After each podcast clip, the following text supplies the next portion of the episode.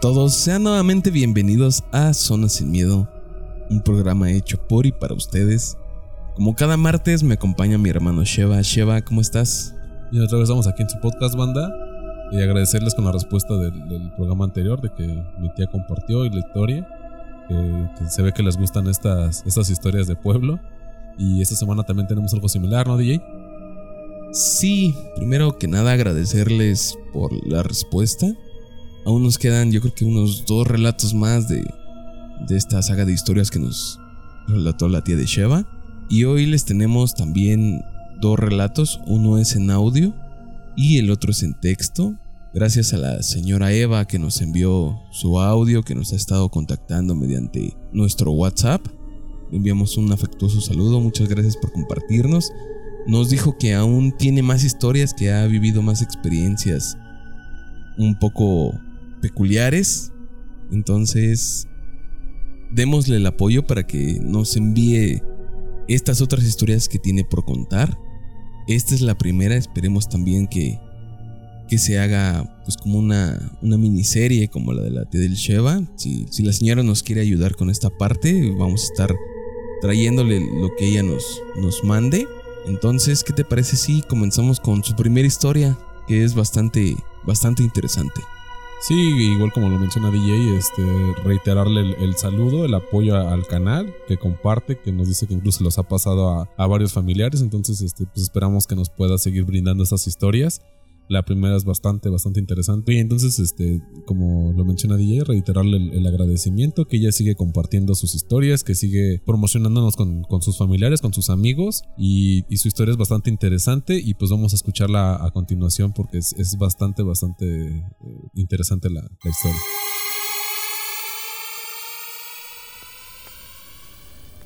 Hola, mi nombre es Eva. Te voy a contar una experiencia que me pasó en el 2020.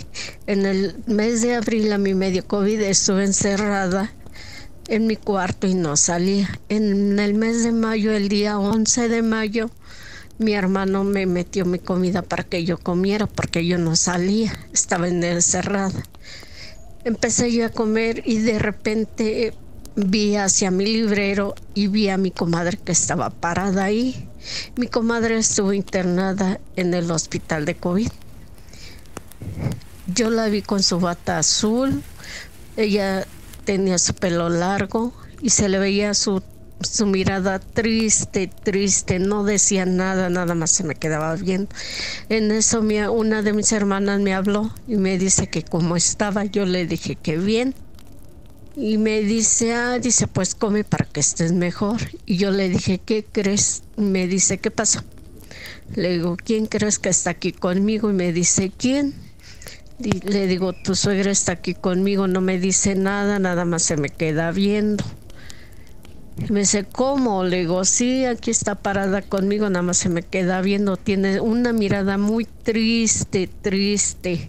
Sus ojos se le veían tristísimos. Y en eso me dice, no, dice, ¿cómo crees? Tú come. Está, la estará soñando. Le digo, no, no, hermana, la estoy viendo. Estaba yo, le digo, hasta ganas tengo de llorar de que la estoy viendo cómo está ella de triste. Me dice, no, dice, no te preocupes, tú come. Y ya me dice, bueno, te dejo que comas. Y ya no la ve, le digo, ¿cómo no la voy a ver si aquí está parada conmigo? Y ya pasó.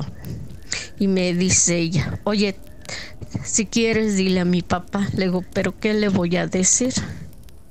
Dile que mi suegra falleció en la mañana. Le digo, ¿qué? Pero si ella está aquí conmigo, hermana. Dice, no, ella no está, ya se, ya falleció en la mañana. Entonces yo digo que esa mirada triste era porque ella ya se había ido. No sé por qué viene a verla. Yo tengo esa sensibilidad para ver personas así. No sé. Entonces el día 14 de mayo, en la noche estaba yo acostada. Eran como las 9 de la noche y en eso oí una voz muy fea, pero fea que me dijo, y te falta lo peor, que me levanto corriendo y le digo a mi hermano que estaba aquí. Le digo, oye, ¿qué crees? Que me dice, oí una voz fea que me dijo que me falta lo peor y él me dijo, no hagas caso. Pero para esto yo tenía otro hermano en el hospital que estaba de COVID. Ya pasó el, me dice, no hagas caso. Estaba soñando, le digo, no, no estaba soñando, la oí que me dijo. Ya lo, al día siguiente, el 15 de mayo, como a las 3 de la tarde, viene mi hermano y me da mi comida. Me dice, come. Le digo, sí. Dice, oye que acaben de comer, les voy a decir algo. Le digo, sí. Entonces yo le digo, mi hermano, le digo, ¿qué pasó?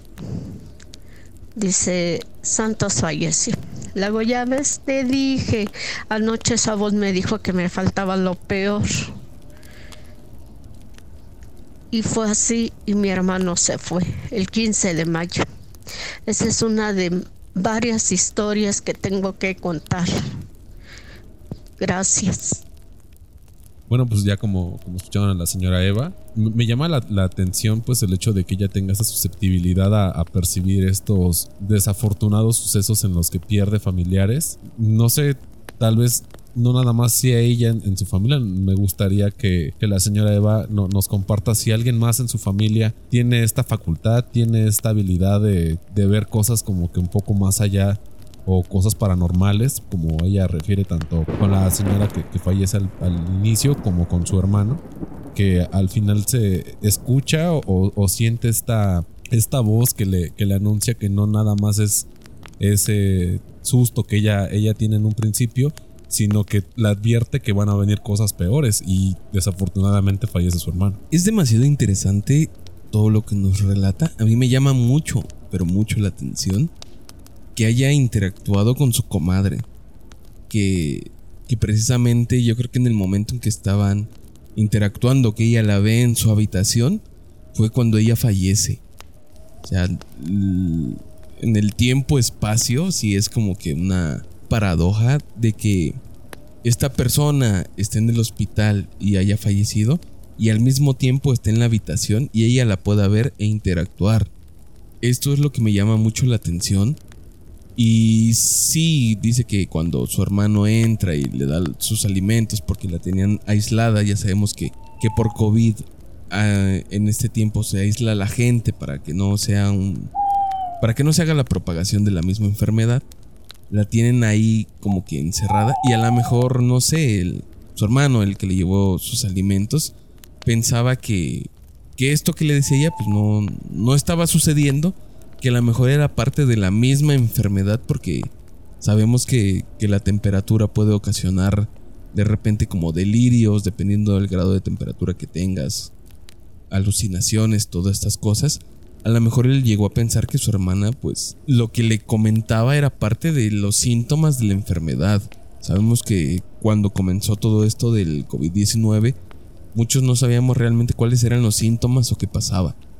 Entonces él pudo haber interpretado que, que su hermana le decía que veía a su comadre y, y, todo esto como parte de su enfermedad. O sea, no, no demeritando, no, no, no queriendo no creer, sino justificándose. Porque en todo este tipo de cosas como paranormales, porque cuando sucede algo de ese estilo como paranormal, tratamos de darle una justificación pues más lógica, ¿no? No nos vamos luego, luego a que es algo del más allá o es algo fuera de lo común, sino tiene que tener una explicación terrenal, digamos. Entonces, siento que, que su hermano lo hace por esta parte de decir, a lo mejor mi hermana tiene temperatura y lo que está viendo, pues, o sea, no es normal, pero tampoco es algo extraordinario. Cuando en realidad, pues, ella veía a su comadre porque su comadre acababa de fallecer. Y más aún cuando dice que, que tuvo esta experiencia en el que escuchó la voz que le dice que aún falta lo peor, ¿no? Y no sé si ella, ojalá y nos pueda responder, si ella luego, luego cuando escuchó esta voz o escuchó esto que le dijo que aún faltaba lo peor, luego, luego lo relacionó con que su hermano también estaba hospitalizado y que a lo mejor eso se refería. O en el momento que escuchó esto de que aún falta lo peor, ¿Con qué lo relacionó? ¿Qué fue lo primero que se le vino a la mente cuando me falta lo peor? ¿Qué puede ser? O sea, yo creo que si tú escuchas esto, luego luego te preguntas, ¿qué es eso peor? ¿Qué hay peor que perder a, a un ser querido, a un ser cercano, no? Y más el hecho de que fue alguien tan, tan cercano como lo mencionas, que, que, era su hermano, que desafortunadamente pierde la vida estando en el hospital, y que esta voz ya la había como, como advertido, porque ni siquiera la previene, le advierte que todavía va a haber una consecuencia siguiente más grave. Y desafortunadamente su hermano fallece. Y te digo, a mí me llama mucho la atención que tal vez la, la señora Eva nos pueda compartir si alguien más en su familia tiene este don o si es un don heredado de sus papás o, de alguna tía, porque como lo hemos mencionado en, varios episodios, esta facultad, esta habilidad, no reside en una persona, reside en varias personas dentro de la familia, pero tal vez por la falta de, estudios, tanto científicos como eh, prácticos de, esta habilidad, no la desarrollas a, un punto que, te puede ser hasta benéfico sino que sabes que a una prima le pasa, a un tío le pasa, a tu mamá le pasa. No, no es una constante y de repente suceden estos eventos que te dan una indicación de que las cosas no están bien del todo. Entonces sí sería interesante que la señora Eva nos pueda compartir si alguien más dentro de su familia tiene esta facultad. Ella puede que sea la única.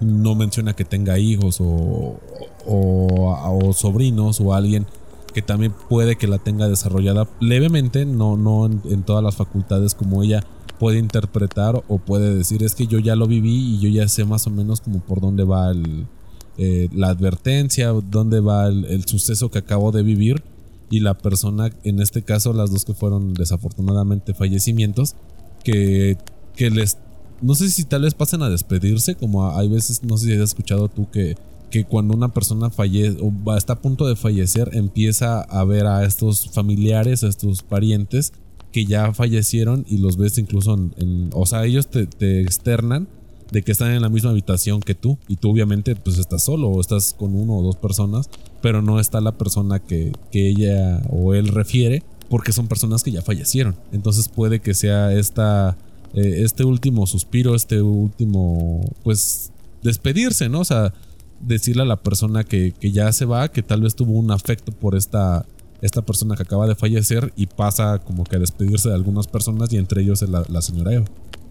Efectivamente, yo he escuchado muchas veces esto que comentas, el despedirse de las personas, más aparte, esta parte en que la persona que va a fallecer llega a ver a personas que ya habían fallecido antes.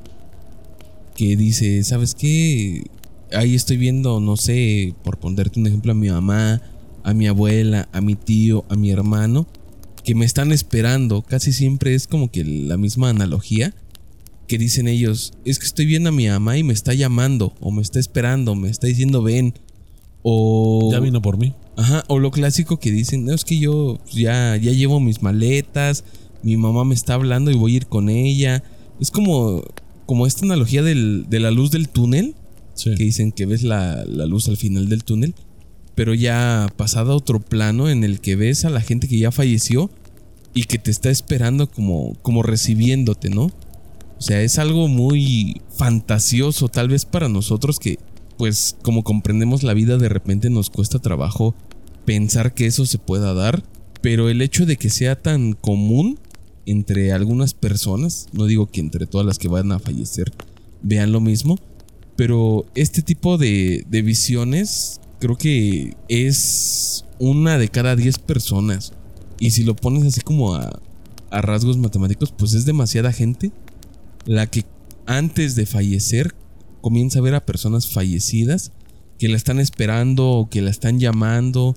Incluso hay gente que dice que, ve las puertas del cielo cuando se van abriendo. Entonces, esto nos Mm, como que nos da una señal de que sí hay algo más. Realmente no sabemos qué hay. Nadie sabe qué hay después de la muerte. Pero el hecho de que tantas historias coincidan en este punto de que antes de morir llegas a ver a las personas que ya se nos adelantaron, sí me llama mucho la atención. Lo que nos cuenta la señora Eva de que vio a su comadre primero y ella como que estaba ahí para despedirse y dices, ¿por qué de mí, no? ¿Por qué no fuiste con alguien más que a lo mejor era más cercano? A lo mejor su comadre pudo haber ido con sus hijos, con, con otra persona que fuera más allegada a ella, pero te eligió a ti y dices, ¿por qué? qué mensaje me querías dar. Siempre te quedas, yo creo con esa idea de por qué yo. Pero bueno, todo, todos estos temas son muy interesantes porque al final no hay una respuesta en concreto, no hay una verdad absoluta. Y realmente todo lo que estamos diciendo aquí pues es solo a interpretaciones. Sí, a especulaciones de los relatos o de lo que algunos familiares han, han comentado en este, pues ya casi el hecho de muerte que, llegan a visualizar a estas personas. Y bueno, invitar a la señora Eva que nos pueda responder estas preguntas. Si alguien más en su familia tiene este don, si ya lo ha podido desarrollar un poco más, qué experiencias más ha vivido.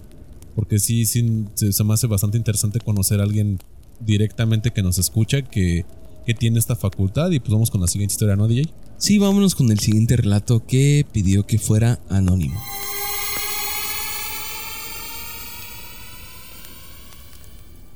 Hola, ¿qué tal?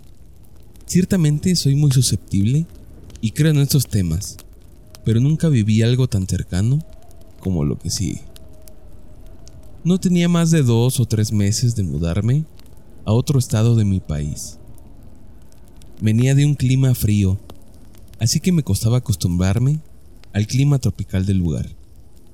Y para soportar el calor, necesitaba tomar agua a cada rato, incluso a mitad de la noche. Una vez y como era costumbre, fui a tomar agua. Caminé por el pasillo y fui por un vaso.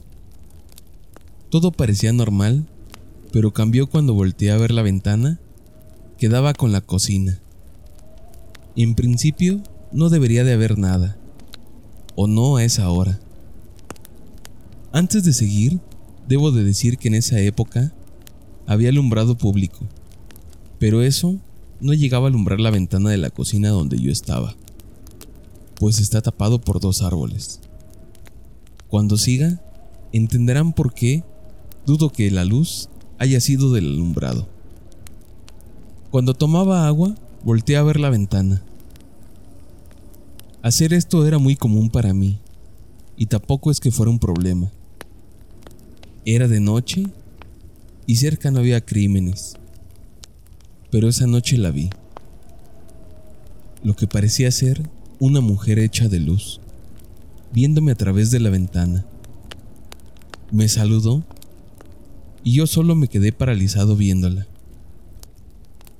En un principio creí que sí era la luz y que era mi mente haciéndome una broma. Así que terminé de tomar agua y me fui. No sin antes detenerme y voltear a ver a la ventana. Cuando volteé, eso aún seguía ahí. Esa figura estaba despidiéndose de mí con su mano. Ahí supe que no era mi imaginación, así que corrí rápidamente a mi cuarto y nunca más la volví a ver. Bueno, de igual manera agradecer a la persona que nos envió el, el relato. Me llama la atención de que él él menciona que sí es susceptible a, a este tipo de, de, situaciones, de fenómenos. Pero el que más le llama la atención es que él ve proyectada una imagen de, de, una mujer a través de una ventana. Entonces él en un principio pues ve la, imagen y cree que pues es una alucinación, que tal vez anda uno todavía un poco somnoliento. Pero al momento de que ya se va a su cuarto y regresa a la, vista donde aparentemente está esta, mujer, sigue proyectada ahí. Que de entrada, pues dices, pues estoy en mi casa, ¿no? Y, estoy a, ciertos metros del piso, entonces como que alguien ahí, ahí afuera, pues sí te llama la atención, obviamente.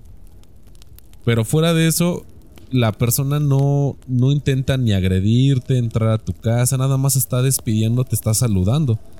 Y, dices, ¿por qué? No, o sea, yo creo que, que la imagen principal es por qué está ahí y por qué no hace algo más que saludarme. Y eso es lo que a mí más me llama la atención. Es muy interesante porque creo que a todos nos ha sucedido esto de que de repente, especialmente en la noche, cuando estamos algo cansados o, o no tenemos una buena visión, vemos que pasan sombras o vemos luces y esto nos hace inmediatamente voltear a verlas, ¿no? Yo creo que es lo que a él le sucedió. Esto de que pues tú estás en tu día a día cumpliendo con tu rutina o haciendo algo que, que hasta cierto punto es normal, ¿no? Que de repente te le levantes en la noche, vayas por un vaso de agua y mires hacia la ventana porque es lo más próximo que tienes o es algo que es inevitable voltear a ver y de repente veas algo extraño, algo que no es tan común. Yo creo que a primera vista no le das la importancia que debería y de repente en lo que más o menos reaccionas, porque pues, estás como en este estado que dices medio somnoliento, dices, ¿qué fue eso que vino? O sea, no, no es una luz normal, parecía una persona y regresas la mirada para rectificar qué es lo que viste. Y esto creo que es lo que le sucedió a él, que de repente ve algo a través de la ventana y no le da tanta importancia y de repente lo analizas y dices, creo que era una persona y dices, ¿cómo va a haber una persona si, si mi ventana no da directamente a, a la calle al nivel de piso, ¿no? Estamos en un segundo piso, no puede haber nadie metido ahí a menos de que se haya trepado y dices, no a nadie se va a trepar si no es para tratar de robar o hacer algo indebido. Entonces regresas la mirada para rectificar si en realidad viste lo que viste y lo rectificas, que él dice que ve una señora que le está saludando, pero que es una señora muy luminosa, una señora de luz, y que la ve y que la sigue saludando. Y sí entiendo esta parte en que te dé tanto miedo que lo único que hagas o lo único que se te ocurra al momento es correr hacia tu habitación y encerrarte, no sé, creo que es muy clásico, muy trillado esta parte en que corres a tu cuarto y te envuelves en cobijas y ya sientes que estás muy seguro.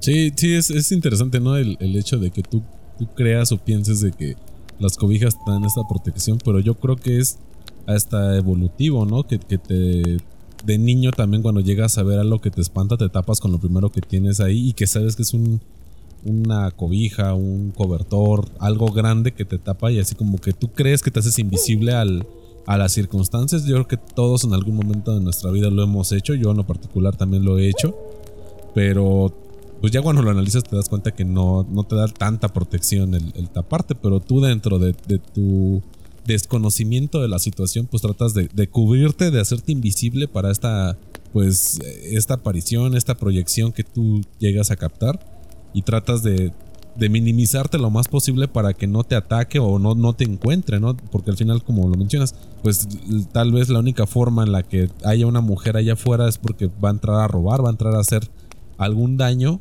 en tu propiedad y pues no sabes si bien armada o, con qué intenciones esté ahí, pero me llama mucho la atención de que la figura se está despidiendo o, se está saludando al, a, esta persona.